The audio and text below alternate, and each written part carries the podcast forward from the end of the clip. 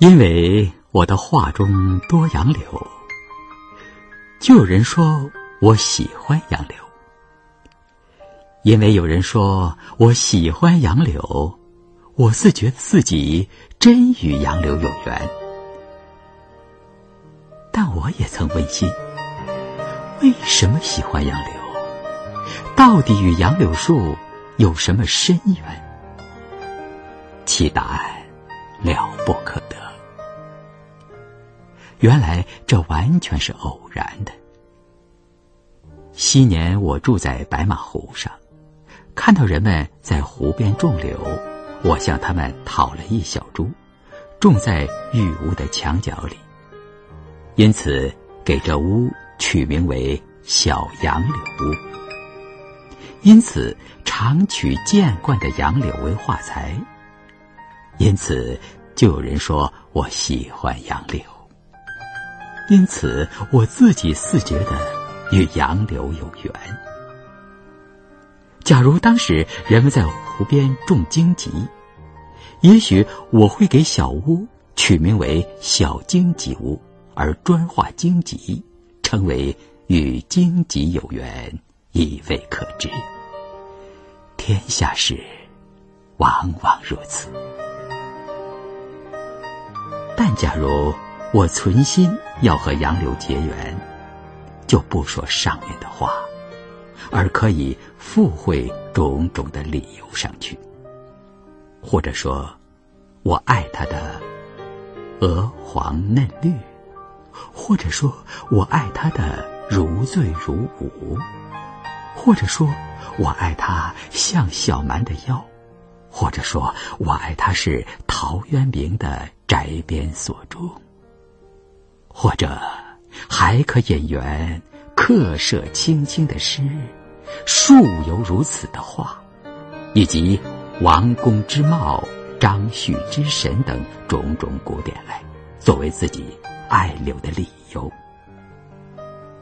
即使要找三百个冠冕堂皇、高雅深刻的理由，也是很容易的。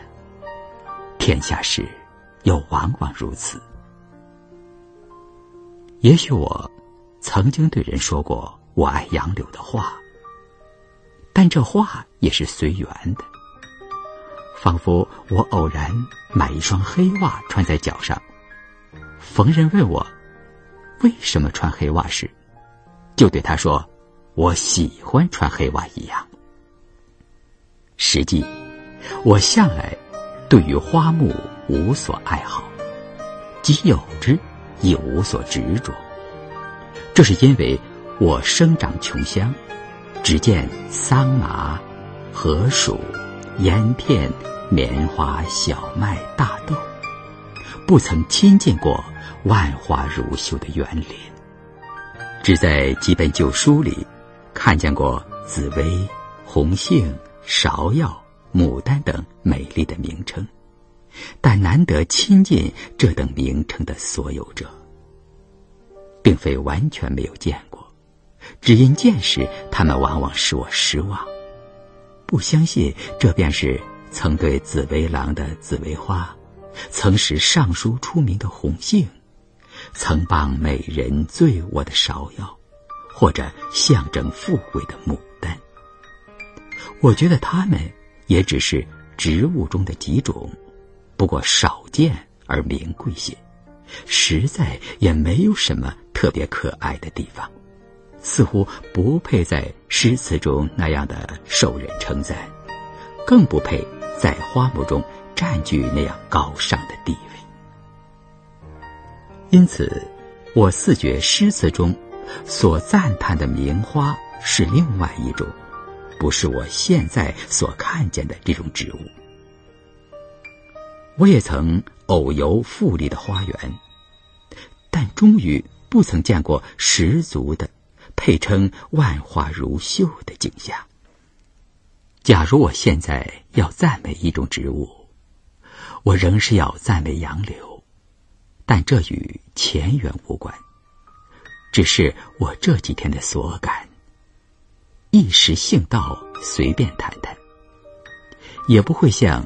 信仰宗教或崇拜主义的，毕生皈依它，为的是昨日天气佳，埋头写作到傍晚，不免走到西湖边的长椅上去坐了一会儿，看见湖岸的杨柳树上，好像挂着几万串嫩绿的珠子，在温暖的春风中飘来飘去。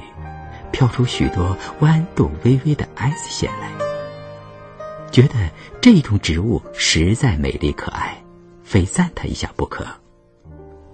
我赞杨柳美丽，但其美与牡丹不同，与别的一切花木都不同。杨柳的主要的美点在其下垂，花木大都是向上发展的，红杏能长到出墙，古木。能长到参天，向上原是好，但我往往看见枝叶花果蒸蒸日上，似乎忘记了下面的根，觉得其样子可恶。你们是靠它养活的，怎么只管高踞在上面，绝不理睬它呢？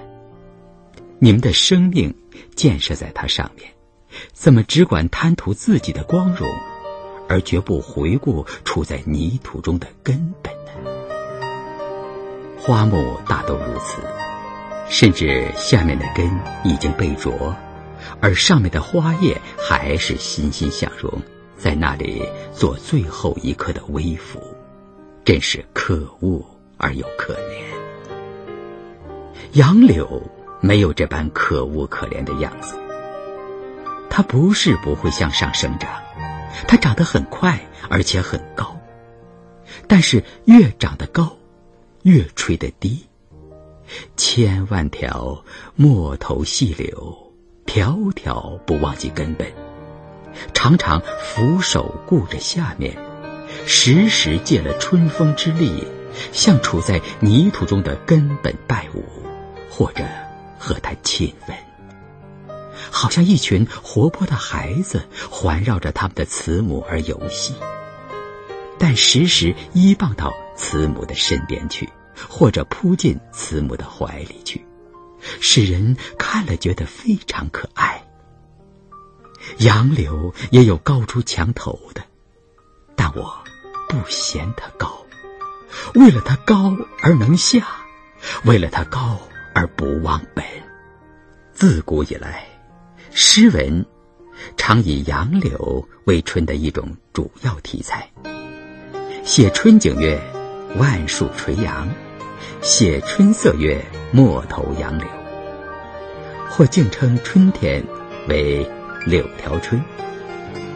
我以为这并非仅为杨柳当春抽条的缘故，是因其树有一种特殊的姿态。与和平美丽的春光十分调和的缘故，这种姿态的特征便是下垂。不然，当春发芽的树木不知繁几，何以专让柳条做春的主人呢？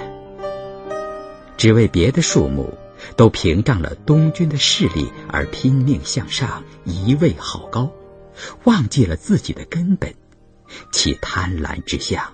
不合于春的精神，最能象征春的神意的，只有垂杨。这是我昨天看了西湖边上的杨柳而一时兴起的感想。但我所赞美的，不仅是西湖上的杨柳，在这几天的春光之下，乡村处处的杨柳都有这般可赞美的姿态。